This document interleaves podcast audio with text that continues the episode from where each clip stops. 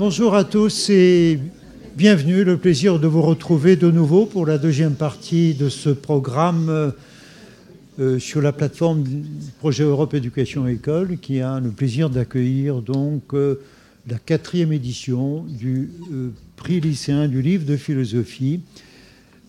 et vous avez ici la possibilité de rencontrer en direct les trois auteurs en lice pour ce prix. Julia Bockel. Elle aura peut-être encore une question tout à l'heure si vous avez quelques remords de l'avoir pas questionné jusqu'au bout. Maintenant, vous allez pouvoir euh, dialoguer avec euh, Kevin Capelli, euh, qui est avec nous pour son ouvrage que je me permets de présenter rapidement, L'expérience du monde. Est-ce que la caméra peut, le présenter? Ainsi que Frédéric Gros pour son livre sur sujet de la désobéissance. Désobéir, c'est un verbe qui doit donner à penser à notre époque, euh, à beaucoup d'entre nous. Je le remercie d'être avec nous cet après-midi. Il interviendra à partir de 15, 15h30 pour répondre à la fois à vos questions et à vos commentaires. Je salue au passage les très très nombreux lycées, entre 15 et 20 lycées qui nous suivent en visioconférence. Euh, euh, non seulement en France, mais même en Italie, au lycée Chateaubriand à Rome. Et bien entendu, ravi de vous accueillir ici à Sèvres pour une demi-douzaine de lycées de la région parisienne. Merci à tous les collègues qui nous ont aidés à préparer ce programme. Il nous fait vraiment plaisir. Je cède la parole euh, d'emblée à Kevin Capelli pour la présentation de son livre et pour dialoguer avec vous. Euh, je voulais commencer en, partant du titre de mon texte, L'expérience du monde, parce que c'est un titre qui pourrait euh, paraître un petit peu bizarre, euh, parce que c'est de deux choses l'une. Soit une expérience, c'est toujours l'expérience d'un corps qui est situé quelque part, et dans cette mesure, on ne peut pas faire l'expérience de tous les endroits à la fois, ce qui fait qu'on ne peut pas faire l'expérience du monde. L'expérience du monde, c'est impossible, et auquel cas, il n'y aurait rien à écrire dessus.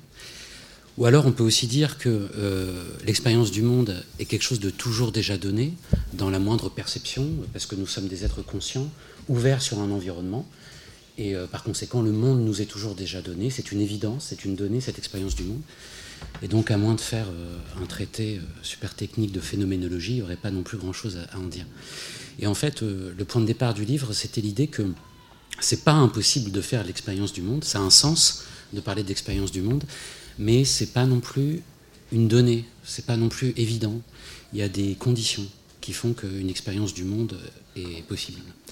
Alors, bah, comme Julien, moi j'aimerais revenir sur les raisons pour lesquelles j'ai pensé à, écrire ce texte, à mener cette réflexion sur l'expérience du monde. Euh, pour ma part, il s'agissait d'une préoccupation euh, au sujet de la captivation de notre esprit euh, par tout un tas de produits médiatiques on en a tous de plus en plus bien conscience que euh, notre esprit est captivé, occupé, euh, investi par la publicité, par le marketing, par la télévision, Internet, les séries qu'on regarde jusqu'à pas d'heure. Et de fait, on parle aujourd'hui d'économie de l'attention, comme si l'attention était une ressource à exploiter aujourd'hui pour faire du profit. Et une preuve que il y a une inquiétude, je pense, qui n'est pas toujours très consciente ou formulée explicitement, mais il y a une inquiétude aujourd'hui autour de cette captivation de l'attention par les médias. Euh, je pense qu'il y a une preuve de ça dans l'augmentation euh, assez étonnante euh, de la pratique de différentes formes de méditation, de yoga dans, notre, dans notre société aujourd'hui. C'est quand même, à mon avis, l'indication de ce que on a envie de consacrer son esprit à autre chose qu'à consommer des produits médiatiques. Euh, alors, il y, a cette conscience comme ça, ou cette inquiétude euh, par rapport à, une certaine aliénation qu'on pourrait euh, subir dans la fréquentation des médias. mais en même temps, je constate aussi que nous chérissons énormément les médias, les moyens d'information et de communication. Cette rencontre en est, la preuve. Parce qu'on se dit que grâce aux moyens de communication, aux moyens modernes de communication, bah, on peut rentrer en relation avec les autres, on peut rentrer en relation avec la société, on peut rentrer en relation avec le monde. Et si jamais on décidait, euh, je sais pas moi, de plus avoir de portable ou de se déconnecter d'Internet, comme certains choisissent de le faire, c'est pas évident, euh, on, dira que la personne se coupe du monde. comme si effectivement bah, le monde se donnait par l'intermédiaire de, des, technologies d'information et, de communication. Comme si, plutôt, il faudrait le dire comme ça, les NTIC, les nouvelles technologies d'information et de la communication, détenaient le monopole de notre relation aux autres, à la société euh, et à la réalité euh, en général. Et euh, cette préoccupation que j'avais, ça s'est croisé de manière tout à fait, enfin incidemment, quoi, de manière hasardeuse, avec une redécouverte de certains auteurs d'une certaine école, hein, donc Heidegger, Günther Anders et Anna Arendt, qui, dans les années 50, ont explicitement étudié cette question d'une perte, d'une perte de monde, d'une disparition du monde due à la technique moderne. Alors là, je me suis dit qu'il y avait un truc à faire, un truc à penser, et euh, je, voulais ressaisir ces pensées de Heidegger, Arendt et, Anders à partir de notre situation actuelle. Euh, ce qui fait que enfin, ça m'amène à, à élaborer cette idée dans le texte qui est assez paradoxal. Et je constate d'ailleurs, j'ai eu pas mal déjà de retours de, lycéens, euh, des retours très intéressants d'ailleurs, et euh, qui sont à la fois intéressés par cette idée, mais en même temps qui expriment une grande résistance, parce que c'est vrai que c'est une idée très paradoxale, mais je vais, je, vais, je vais, la reformuler pour, pour bien insister dessus avant qu'on dialogue. L'idée, c'est vraiment que les moyens techniques de transport et de communication que nous employons actuellement, que nous employons massivement, pour nous relier au monde, font en sorte qu'il n'y ait plus vraiment de monde auquel nous relier. dit autrement, quand on emploie les transports motorisés et quand on emploie les technologies d'information et de communication pour faire l'expérience du monde, pour connaître le monde, ben, on fait en sorte qu'il n'y ait plus vraiment de monde à connaître ou à expérimenter. donc ce que j'essaye de pointer, c'est un paradoxe, enfin une contradiction entre les conséquences objectives du système technologique euh, actuel auquel on se remet pour faire l'expérience du monde. Donc la, contradiction, elle est entre les conséquences du système, du fonctionnement du système technologique actuel et l'intention dans laquelle euh, nous souhaitons l'employer. On souhaite employer les moyens techniques pour faire l'expérience du monde, mais en fait la conséquence, il n'y a, plus de, a plus de monde dont faire l'expérience. Avant qu'on discute ensemble, euh, je voulais faire trois remarques, euh, trois remarques qui me paraissent importantes à faire. la première que je, souhaitais faire, la première remarque que je souhaitais faire, c'était que dire qu'il n'y a y a plus ou qu'il y a moins de monde dans notre, dans notre époque, euh, ça ne veut pas dire qu'il n'y a plus de réalité. Donc là, il y a une distinction conceptuelle à faire qui me paraît importante, c'est la distinction entre les notions de monde et de réalité. Euh, le monde, ça correspond à un certain arrangement de la réalité, à une certaine manière d'habiter la réalité. Euh, mais à notre époque, aujourd'hui, il y a toujours bel et bien de la réalité, et justement, il y en a peut-être sans doute un peu trop, euh, et c'est ce qu'on oublie quand on parle de virtuel. Et euh, là-dessus, il y a un auteur euh, qui est précieux pour penser ça, c'est Jean Baudrillard, qui, pour penser notre époque et la phénoménalité typique de notre époque, parlait d'hyper-réalité. On est dans une époque de l'hyper-réalité. Il y a trop de réel ou il y a beaucoup de réel. Pourquoi? Bah, Parce que avec la possibilité qu'on a de se déplacer partout ou d'avoir des émissions médiatiques de ce qui se passe partout, il n'y a plus de place pour de l'absence, il n'y a plus de place, au moins, en tout cas, il y a moins de place pour l'imaginaire, euh, il y a moins de place pour l'exploration, il y a moins de place pour la découverte. Euh, tout est déjà là, tout est rendu disponible immédiatement. Comme, euh, comme notre intervention d'aujourd'hui, qui, par les moyens techniques, est rendue disponible dans plusieurs endroits en même temps, immédiatement. Et en plus, on va aussi, euh, j'imagine, sur des plateformes de vidéos, sur Internet, YouTube, Dailymotion. Donc ces interventions, elles seront disponibles n'importe quand et n'importe où à, l'aide d'un simple clic. Donc c'est ça ce que Baudrillard... Euh, enfin, c'est ça qu'avec Baudrillard, on peut appeler l'hyper-réel. C'est-à-dire que le réel est toujours déjà là, il n'y a pas à aller le chercher, il n'y a pas de dimension de profondeur, de dimension d'absence. Euh, alors de ce point de vue-là aussi, je lance peut-être ça comme ça pour réflexion. Aujourd'hui, on parle beaucoup, vous avez peut-être déjà entendu ces mots-là, on parle beaucoup de post-vérité ou de, avec les fake news. On parle aussi beaucoup de post-humanité avec le transhumanisme euh, qui se profile. Euh, alors vous voyez que compte tenu de ce que j'essaye euh, de raconter dans mon texte, et ce serait lié, on pourrait parler d'une réalité post-mondaine, d'une post-mondanité. la deuxième remarque que je voulais faire, c'est que si on parle comme Heidegger, comme Anders, comme Anna Arendt, comme Guy Debord aussi, comme j'essaie de le montrer, d'une disparition du monde ou d'une diminution du monde en tout cas, du mondain dans notre expérience, ça ne procède pas dans mon texte d'une préoccupation euh, face aux périls environnementaux ou écologiques. Euh, mais ceci dit, il est vrai que cette histoire d'une disparition du monde ou d'une diminution du monde fait écho aux désastres auxquels on fait face aujourd'hui, désastres écologiques, mais aussi économiques sociaux ou politiques.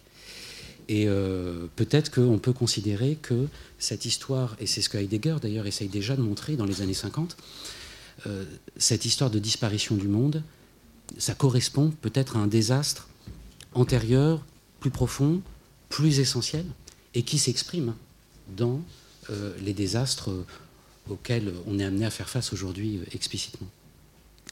Puis enfin, troisième remarque, ça aussi ça me paraît très important compte tenu des retours que j'ai déjà eus, il n'y a pas du tout de critique de la technique dans mon texte. Ça, j'y tiens. Euh, c'est pas la technique en général qui empêche euh, de faire monde. Pas du tout. C'est même tout le contraire. Euh, et ça, on le voit bien dans des textes grecs de l'Antiquité, notamment le, le, Prométhée enchaîné d'Échille. C'est grâce à la technique que l'homme habite la réalité, peut fabriquer des choses, peut fabriquer une maison, peut fabriquer des édifices, peut, cultiver la terre, peut fabriquer des outils, euh, et c'est ça l'habitation du monde euh, au départ. Donc il n'y a pas du tout de critique de la technique, euh, si bien que littéralement, il n'y a pas de technophobie dans mon texte, c'est pas de ça qu'il s'agit. Ce qu'il s'agit de faire, c'est d'essayer d'aller voir, dans les pas de Heidegger, hein, d'aller voir ce qu'il y a derrière la technique moderne, c'est-à-dire son essence. Et Heidegger, il a cette phrase qui est assez euh, incroyable. Il dit l'essence de la technique moderne n'est rien de technique.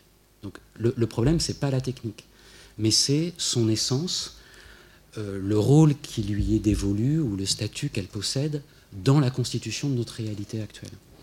Et euh, ce que j'essaye de montrer dans le texte, en m'appuyant notamment sur Marx, mais j'aurais pu le faire davantage en m'appuyant sur Heidegger, c'est que l'essence de la technique moderne, c'est pas la mise en forme du monde, comme ça pouvait être le cas euh, peut-être dans des époques antérieures, mais c'est l'exploitation, la constitution de tout en ressources à exploiter. C'est ça l'essence de la technique moderne, et c'est ça, dit Heidegger, qui empêche le, déploiement, le déploiement d'un monde. Et euh, c'est pour ça, je, vais finir là-dessus, euh, sur, un, sur un enjeu, sur peut-être un des intérêts que pourrait avoir le, texte que vous avez lu, c'est que euh, moi, si vous voulez, j'ai une inquiétude face aux périls euh, environnementaux actuels, ou autres d'ailleurs, périls économiques également, c'est qu'on s'en remette toujours plus à la technique moderne pour résoudre les problèmes dont elle est sans doute euh, à l'origine. et ça, ça c'est quand même une vraie question. Est-ce que la technique moderne peut nous aider à résoudre les problèmes actuels, ou est-ce qu'il ne faut pas quand même une sorte de bifurcation ou de tournant qui, qui permette de prendre ses distances par rapport à la technique moderne, c'est-à-dire par rapport à son essence? Je vous remercie, puis bah, j'ai hâte d'écouter vos questions. Merci à vous, Monsieur Capelli, pour euh, la présentation de votre livre. Nous avons maintenant une première série de questions qui vous est posée par euh, les élèves d'Evelyne Oléon, professeur de philosophie au lycée Chateaubriand à Rome. Je me tourne vers eux pour commencer ce dialogue. Bonjour. Euh, notre classe a beaucoup apprécié votre livre et puisqu'on pense qu'il donne vraiment à réfléchir sur, sur le monde et notre rapport au monde.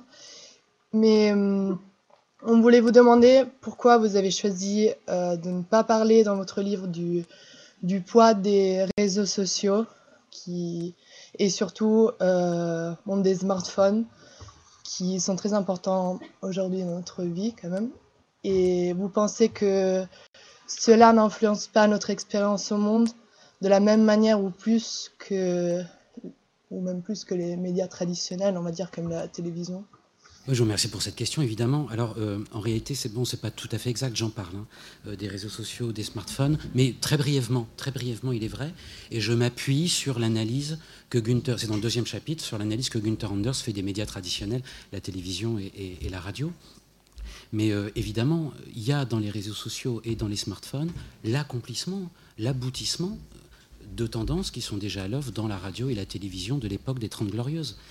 Et d'ailleurs, ça me fait penser, il y a un propos que j'ai lu chez Günther Anders, qu'il a écrit en 1958, qui m'a sidéré, parce que Günther Anders dit, c'est dans le volume 2 de l'obsolescence de l'homme, il dit, c'est devenu un devoir social que de livrer sa vie privée dans les médias le soir quand on rentre chez soi. Je trouve ça sidérant parce que je ne vois pas à quoi ça peut correspondre en 1958.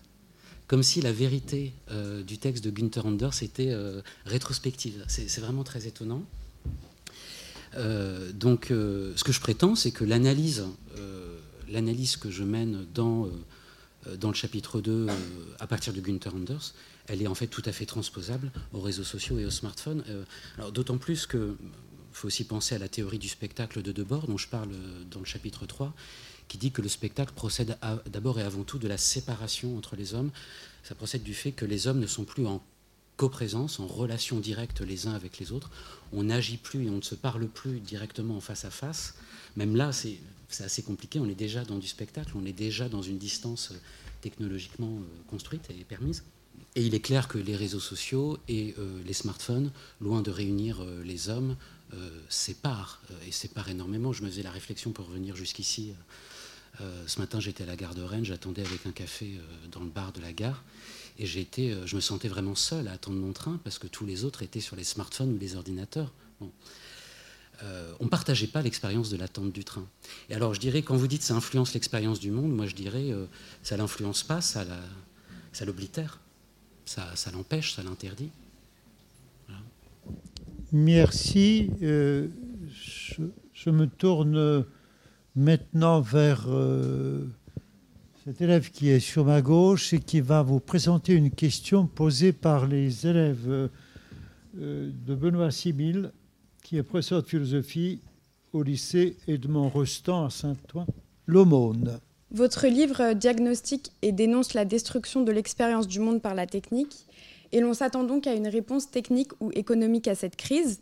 Avec Karl Marx, vous auriez pu proposer une transformation des modes de production, avec Ivan Illich, vous, auriez pu penser une réappropriation des techniques par l'homme.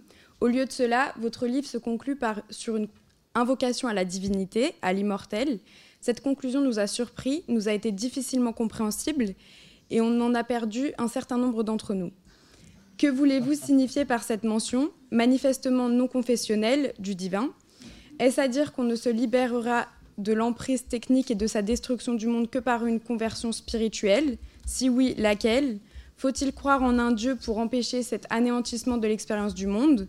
Comment passez-vous d'une critique de la technique à la question du divin? Vous remerciant pour votre livre et par avance pour votre réponse. Cette question est vraiment formidable parce que parce qu'elle est, elle est au centre de mes préoccupations actuelles et de la suite que je donne au livre. Euh, parce que je suis, en train de faire un texte sur la philosophe Simone Veil, qui a mené une critique de la technique industrielle et qui a découvert Dieu au cœur de cette critique. Et donc la critique marxiste de l'industrie débouche sur une mystique chrétienne. Donc je suis en train de, je suis en train de, bosser là-dessus.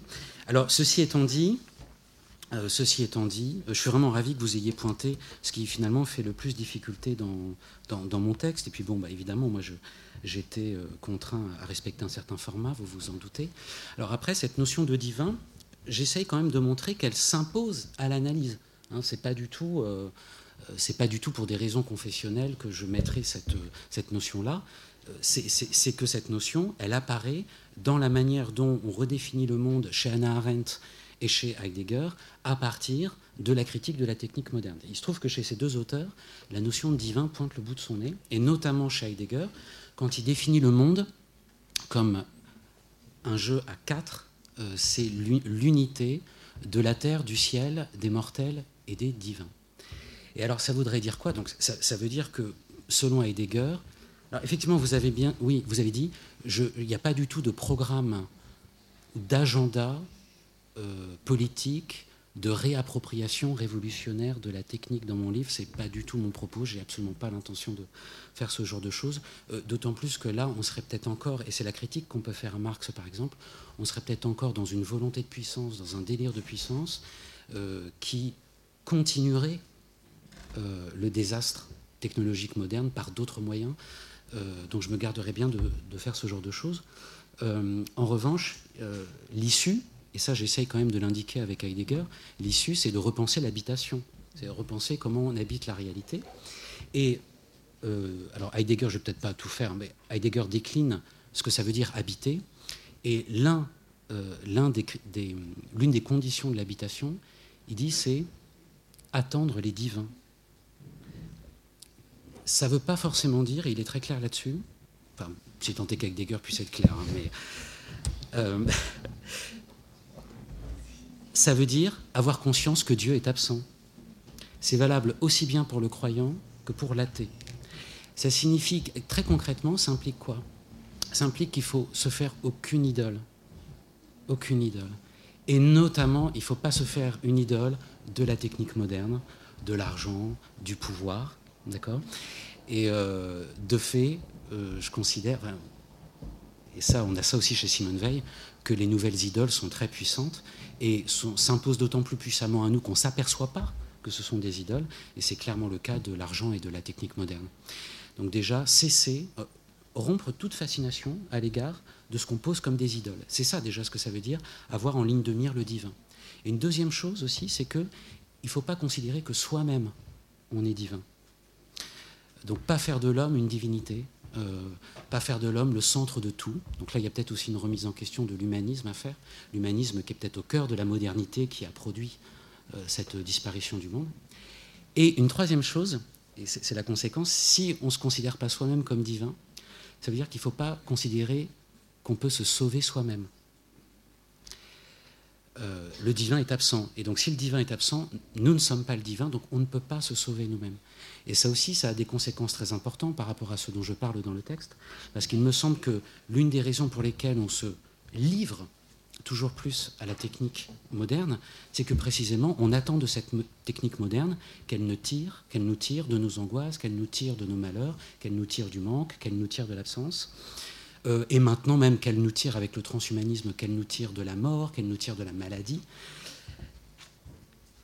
De ce point de vue-là, attendre les divins, pour reprendre l'expression de Heidegger, permet peut-être de trouver une issue euh, à la domination de la technique sur notre réalité, et ça implique sûrement pas euh, d'avoir une confession religieuse particulière ou de, ou de se convertir, en tout cas dans ce livre-là.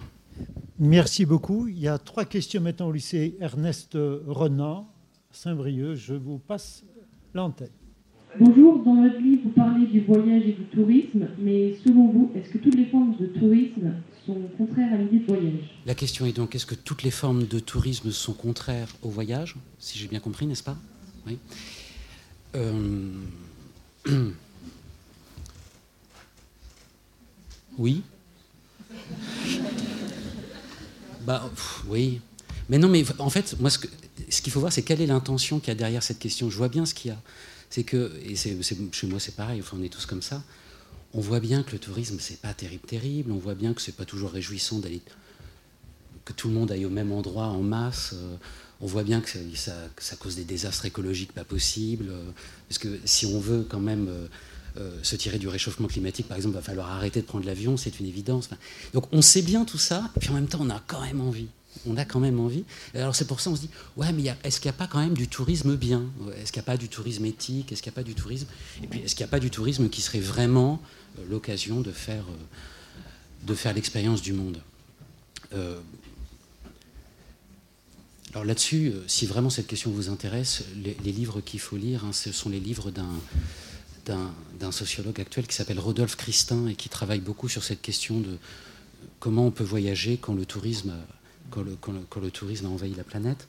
Euh, moi, ce que je peux faire, c'est euh, juste avoir une considération que je reprendrai euh, de Daniel Burstein, qui est un historien américain dont j'ai repris des éléments dans mon texte, des éléments de son livre du début des années 60 qui s'appelle Le triomphe de l'image, qui est un, livre sur l'industrie médiatique. et, il fait la différence effectivement entre le tourisme et le voyage. Euh, dans la mesure où le voyage, en anglais travel, euh, ça implique une référence à un travail, euh, à l'idée d'un effort. Alors, si vous avez envie de voyager et de ne pas faire de tourisme, moi je, vous répondrai, compliquez-vous la tâche. Faites bien en sorte que votre parcours soit difficile. Donc réservez pas tous vos trajets à l'avance, réservez pas vos hôtels à l'avance, euh, allez à l'aventure, prenez pas de guide. Euh, c'est ça voyager. Et ce qui est, ce qui est frappant, et ce qui est frappant, je, c'est un peu une boutade, hein, mais pas, pas que. Parce que quand vous faites ça, euh, moi ça m'est arrivé d'essayer de le faire en Bretagne, dans ma région, et quand on fait ça, on s'aperçoit qu'on est vraiment, vraiment, il y a une disparition du monde, c'est-à-dire qu'il y a beaucoup d'espaces qui ne sont pas faits pour ceux qui voyagent, c'est-à-dire qu'ils voyagent vraiment euh, sac à dos, on part à pied, etc. Parce que bah, vous traversez, euh, vous êtes obligé de traverser des autoroutes. Il y a des, zones, il y a, beaucoup de zones routières, des parkings atroces, des zones commerciales atroces, qui sont pas faits pour les piétons, qui sont pas faits pour l'exploration. Euh, et même les endroits qui sont apparemment faits pour l'exploration sont ultra balisés par le, les sentiers de grande randonnée, etc. Alors de ce point de vue-là, vu qu'on avait un lycée italien en ligne, non, il faut que je m'arrête, c'est ça? Ouais, bientôt. Euh, c'est très appréciable de faire de la randonnée en Italie parce que les sentiers balisés sont euh, captés par, par exemple en Toscane, par les, par les vignerons, les viticulteurs, et comment dire, l'interdit de chasser non plus n'est pas respecté. Ce qui fait que c'est dangereux et ça devient intéressant de faire de la randonnée en Italie, contrairement, contrairement euh, à la randonnée en, France. Enfin, bon, vous comprenez l'idée en fait. Le problème du tourisme, c'est qu'on se facilite énormément la tâche de manière à se rendre la réalité disponible. Il ne faut pas se rendre la réalité disponible et c'est à cette condition que l'on peut voyager. Merci. Nous avons encore 4 minutes et pas plus pour deux questions qui viennent. Donc, euh, la première question, si j'ai bien noté, euh, vient du lycée Uruguay France. Vous êtes prêts Bonjour. Euh, c'était pour savoir s'il était possible de faire l'expérience du monde avec de nouveaux moyens de transport. Mais lesquels? Ben je, Non, ben je sais pas. Je ne peux pas répondre. Moi, je vois pas. Mais euh, j'aimerais bien. Ce serait. Est-ce qu'on est qu'on peut pas me faire des propositions? Je sais pas. Non? La, marche à pied? Oui, par exemple, la marche à pied ou encore des nouveaux moyens de transport qui n'existe pas encore ma, réponse va être rapide. Euh, la marche à pied n'est pas un nouveau moyen de transport. Et pour ce qui est, et, et pour ce qui est des moyens de transport à venir, je ne peux évidemment pas les anticiper et je ne peux pas non plus évidemment les souhaiter leur avènement. C'est bon? Oui, bonjour. Euh, alors, euh, on a trouvé votre livre très actuel. Je, fais vite. Hein. On a trouvé votre livre très actuel et très en, vogue avec euh, notre génération.